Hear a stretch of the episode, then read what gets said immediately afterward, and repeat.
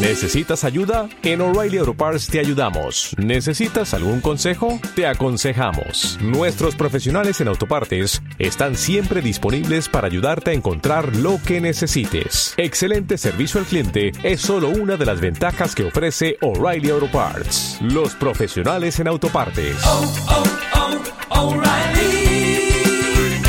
Auto Parts.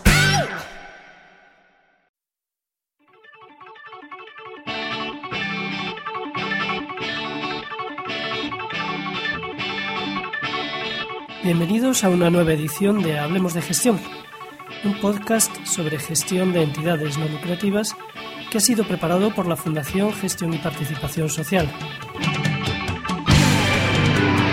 Hoy con la colaboración de Antonio Rivas de Redinamo, porque vamos a continuar hablando de calidad en las entidades sin ánimo de lucro. Hola Antonio. Hola César, ¿qué tal estás? Muy bien, eh, hoy alianzas y recursos que mencionabas antes que era un poco como el pariente pobre en, en, la FQM, aunque precisamente en nuestro sector el tema de alianzas no es seguramente un tema, un tema digamos, lateral, porque hay una tendencia a la colaboración, por lo menos sobre el papel o en la teoría, hay una tendencia a la colaboración más acusada o resulta un tema más sencillo que en, que el sector lucrativo, puesto que eh, se supone que somos entidades que están orientadas al servicio a los destinatarios, no, no orientadas en una competencia por captarlos, eh, interesadas en, la mejora de la calidad de vida de, nuestros destinatarios y, por lo tanto, en, en el que eh, una alianza para obtener mejoras para estos destinatarios debería ser algo sencillo. Efectivamente, el, el, cajón alianzas y recursos puede resultar un poquito particular, ¿no? No tienen tantísimo que ver, se podían haber agrupado otras cosas, ¿no? Y en ese sentido pues pues parece que, está intentando resolver ¿no? algunas cosas que quedaban por ahí con flecos. Sí, es cierto, estoy de acuerdo contigo que el tema de alianzas en nuestro sector es fundamental, no ya como recurso, sino como filosofía, ¿no? Evolucionar de la independencia que parece un poco imposible, insostenible, evolucionar de la dependencia de algunos financiadores clave y evolucionar hacia la interdependencia, ¿no? El trabajar con otros, trabajar en federaciones, en confederaciones, en plataformas, en agrupaciones, en coordinadores. Y también incorporar un sentido de alianza a otros actores que hay también en, el entorno, ¿no? Desde proveedores. Con quienes podemos trabajar más que una relación meramente de clientes, también administración pública, también de repente ayuntamientos o quizá cuerpos fuerzas de seguridad del Estado, en fin, cada uno según su naturaleza. Y luego se abre el cajón de recursos, ¿no? que también es muy amplio, no, no solo recursos físicos, recursos materiales, sino también el nivel de tecnología es importante, es valorable. Y luego un, quizá un déficit de nuestro sector, ¿no? que es la gestión económica. Un déficit en el sentido de, de un desempeño pues pertinente, ¿no? de un desempeño que, que, nos permita tener la misma calidad que hacemos en la intervención directa. ¿no? Siempre parece que, que la justificación de subvenciones, la gestión de las facturas, pues nos, nos hace sudar muchísimo más que la intervención directa, ¿no? Y, tendríamos que ahí también añadirle cosas para, para darle calidad. Comenzamos pues por las alianzas. Sería en teoría más sencillo, sobre el papel decíamos, eh, somos un sector que colabora mucho. Sin embargo, la FQM lo que nos propone es planificar y sistematizar, algo que a lo mejor no siempre, no siempre brilla. Es decir, eh, planificar, sistematizar y evaluar la generación de esas alianzas con todos esos agentes que has mencionado, otras ONGs, con los propios suministradores, con las administraciones públicas. Justo, si ya tenemos un liderazgo claro que nos dice cuál es la misión, misión y valores de la entidad, ya tenemos una estrategia ¿no? que nos dice qué queremos desplegar, tenemos las personas que nos van a ayudar con esa estrategia, el siguiente paso, quizá no secuencial, uno detrás de otro, sino orgánico, uno al mismo tiempo que otro, sea el mirar al entorno y ver quiénes son grupos de interés, quiénes son colectivos, públicos o privados, a los que les interesa colaborar con nosotros o a que nosotros nos interesa colaborar y rendirles cuentas a ellos. ¿no? Entonces, el, mapa de las alianzas es un paso natural de, la estrategia. ¿no? Yo tengo todos estos recursos y tengo todos estos amigos, todas estas potencialidades. También parte de un valor claro, ¿no? que es eh, solos no vamos a ser sostenibles Y no creo que haya ningún drama en eso. Pues estamos en una sociedad de la intercomunicación, en una sociedad que cada vez más tiende hacia la red y nuestra organización tiene que tender más hacia la red. No hay no es más que un paso natural del momento cultural en el que vivimos. Otra clave son los recursos, ¿no? pero seguramente me vas a preguntar a propósito de ellos ahora mismo. Eh, sí, pero antes me, has, me has traído otro pensamiento. Mm, es un poco más de contexto actual, al menos en, España. Es que vemos también en el terreno de la acción social, en concreto posiblemente en otros sectores también, em, la irrupción de, empresas, empresas lucrativas, en esa prestación de servicios, que en un primer momento, no, en un momento anterior no, no eran agentes que estuvieran actuando ahí, porque bueno, entendían que no había negocio, al final, em, promovido posiblemente por las administraciones públicas, existe negocio ahí, en el sentido de que existen unos servicios que hay que prestar y hay alguien dispuesto a, pagarlos, no solamente el propio usuario que a veces no tiene no tiene esos recursos, sino la administración pública poniendo esos recursos. Por lo tanto, las, las ONG se ven de pronto con, con un agente más que está irrumpiendo en el que entendía que era su, su sector o su, su, espacio de trabajo, que viene con, con recursos poderosos y esto hace más importante todavía la generación de alianzas. Sí, esto me, provoca varias reflexiones. Una, eh, no somos los únicos llamados a la transformación social. Hay muchas otras estrategias de transformación social, ¿no? Eh, dos, quizá deberíamos crecer un poco del maniqueísmo de nosotros somos los buenos, los no lucrativos y ellos son los malos. ¿no? Hay mucha gente desde un sector lucrativo generando riqueza y repartiéndola. ¿no? El problema no es generar riqueza, el problema es repartirla. ¿no? Tres, no debemos confundir, mm, como dice Chimo García Roca, la prestación de servicios de la promoción de derechos. Nuestra misión es promover derechos, ¿no? Y quizá debamos adaptar los servicios. Pues si promuevo el derecho a la educación, pues quizá hace unos años había que hacer escuelas, ahora las escuelas son públicas, ahora quizá haya que hacer aulas de, de atención especializada, quizá dentro de unos años habrá que salvar la brecha digital. La promoción del derecho sigue ahí, el servicio que prestamos evoluciona, ¿no? Entonces tenemos que estar muy atentos a con quién nos aliamos quizá el servicio ya está prestado y nosotros tenemos que seguir en la frontera de los derechos. Y luego el, campo de la intervención social desde lo lucrativo también es muy interesante, ¿no? De repente ahí tenemos empresas de inserción, tenemos muchas posibilidades de colaboración con, con otras entidades, ¿no? ¿Cuántas veces no acompañamos a población para su inserción sociolaboral, pero luego no hay un mundo sociolaboral en el que insertarse? O sea, les enseñamos perfectamente a trabajar en distintos servicios, pero luego no hay un tejido empresarial que les pueda acoger, ¿no? Mucha gente ya está generando tejido empresarial con ánimo de lucro y ánimo de repartir la riqueza, de generar empleo. ¿no? Entonces, justo esto de las alianzas también nos lleva a tener la mente abierta, ¿no? que es la idea de fondo, descubrir nuevas posibilidades, descubrir que hay actores que están evolucionando, hay gente que está haciendo cosas increíbles debajo de otras capas. ¿no? Y tampoco creérnoslo tanto, ¿no? el hábito no hace al monje. ¿no? Tener una asociación sin ánimo de lucro, bueno, igual tiene un terrible ánimo de poder. No tiene lucro, pero tiene otros ánimos. ¿no? Alianzas, entonces. El valor de la independencia, el valor de explorar nuevas posibilidades, el valor de la curiosidad, el valor de sentirte fuerte con otros. Yo creo que hay cosas que conectan con nuestro sector potentemente, ¿no? que tenemos que explorar.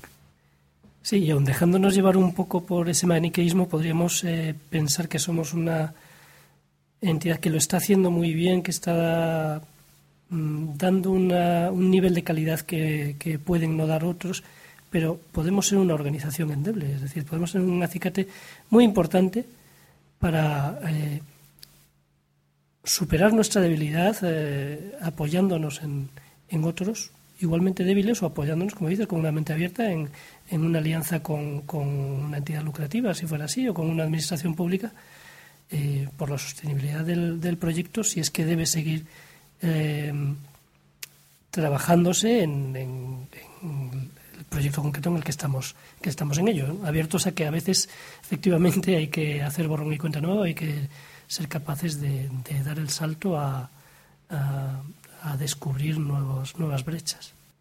Bien, eh, nos propone planificar, sistematizar la FQM, todo esto de las, de las alianzas. Podríamos hablar de, de tres aspectos dentro de otros muchos que propone la FQM identificar oportunidades, estructurar las relaciones, organizar al final, y mm, descendiendo más a lo concreto, plantearse lo que se llama la, la, cadena logística, o sea, pensar también en nuestras compras, nuestros suministradores, aquellos que nos aportan algo como alguien con quien también podemos eh, encontrar una, una alianza, una posibilidad de generar mayor valor.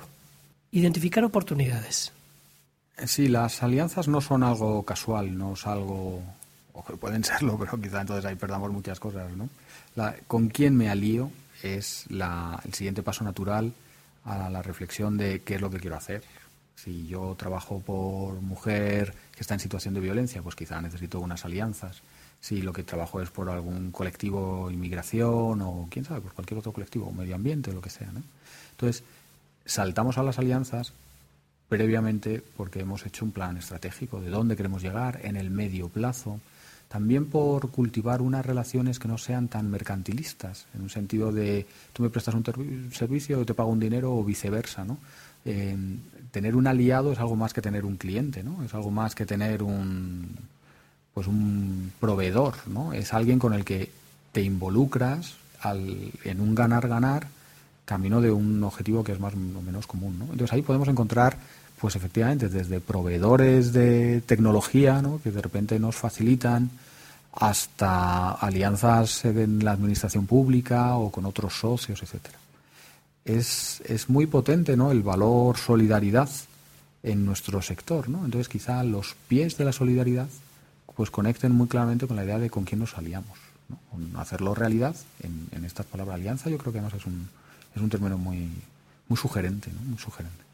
Bien, las oportunidades efectivamente nos las podemos encontrar, pero esto es una llamada a planificar las cosas, a establecer un poquito una obligación que tenga que haber alguien o, unas personas eh, prestándole atención a esto y evaluándose a sí mismos sobre si están haciendo el esfuerzo por identificar estas oportunidades, por encontrarlas y por desarrollarlas, por pensar en ello y, tomar esa decisión de si se va adelante o no con esto.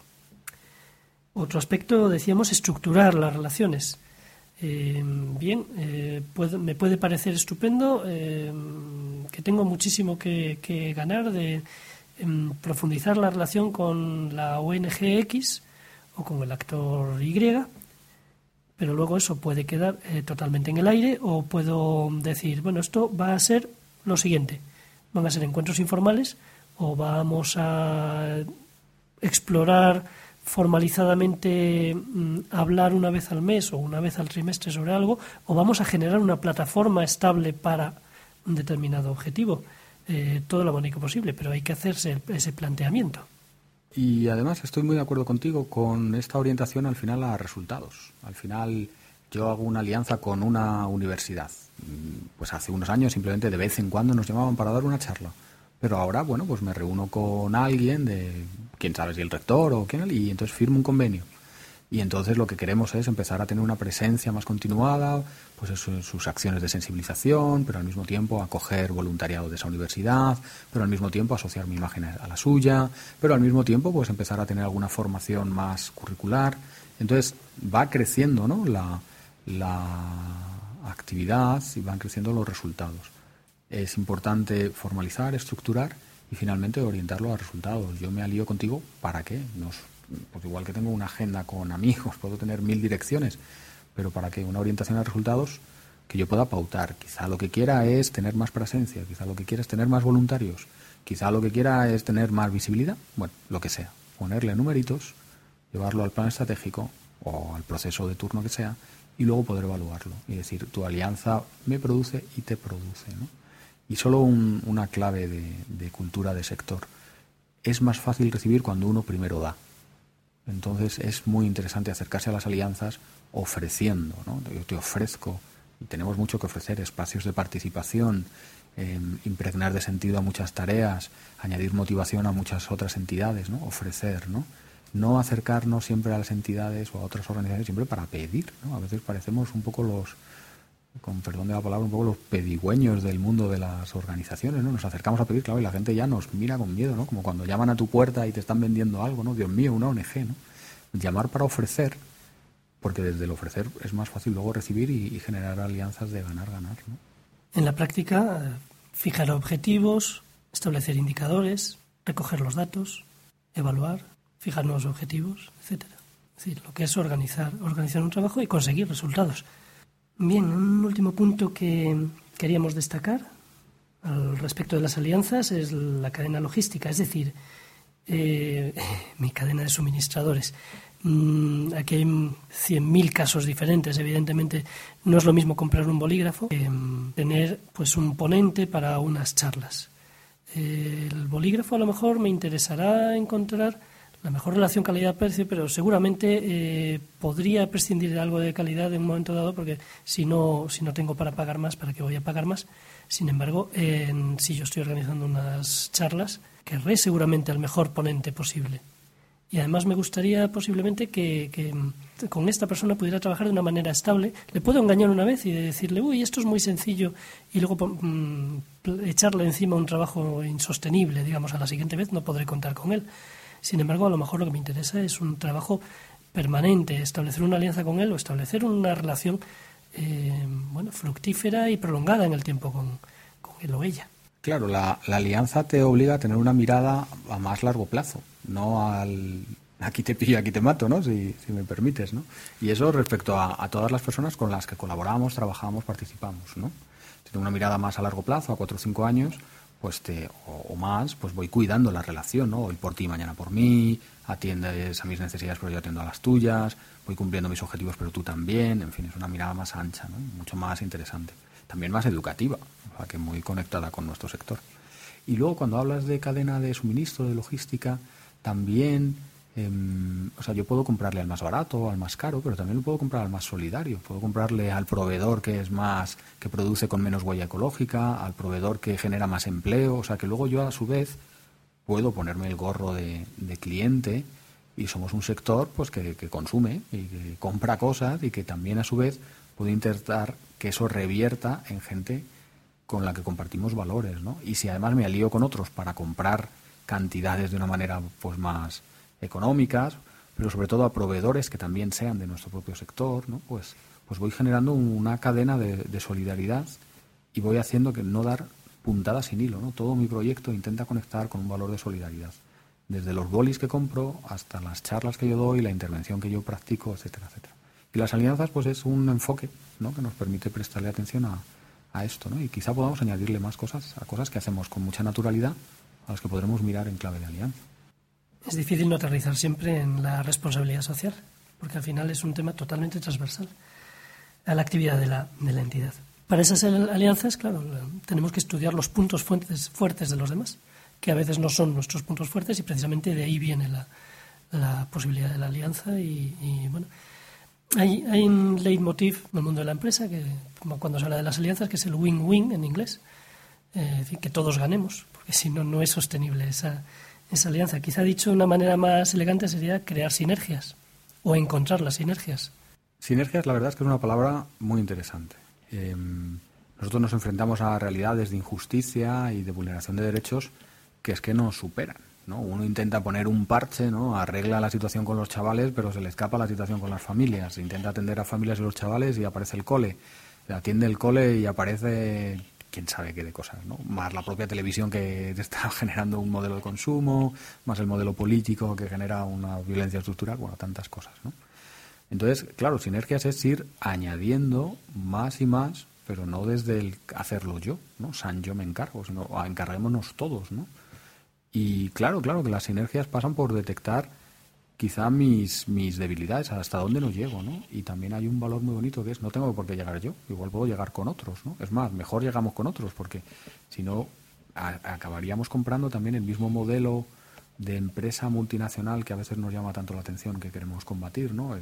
no yo no me imagino unas ONGs multimeganacionales que son capaces de... No, yo creo que el sector gana mucho con la pluralidad, con la diversidad, con la capilaridad, donde hay, las hay grandes, las hay pequeñas, pero la clave está en que están conectadas, entre que están conectadas, ¿no? No tanto el tamaño, sino como la sinergia de transformación social, cómo aportan al, flujo común, ¿no? ¿no? como pequeño Robin Hood, cada uno haciendo la lucha por su cuenta. Hay un ejemplo clarísimo, lo tenemos en, en la cooperación al desarrollo, ¿no? que, se, que basa un criterio importantísimo en su, en su actuación, es el, las alianzas con agentes locales, no el hacer desde la multinacional, desde, desde, el, desde Occidente, o desde el norte todo el despliegue, sino apoyarse en aquello que ya existe en, el país en cuestión. Bien, vamos a interrumpir aquí mm, lo que ha sido una conversación más larga para, bueno, operativamente poder partir esto en, en dos podcasts, dos grabaciones de un tamaño apropiado. La entrega de la próxima semana continuará esta conversación alrededor de las alianzas y los recursos. Recuerda que si quieres hacernos llegar algún comentario, puedes hacerlo a través del blog en el que está colgado esta, esta grabación o en la cuenta de correo hablemos de gestión asociaciones.org. Hasta la próxima semana.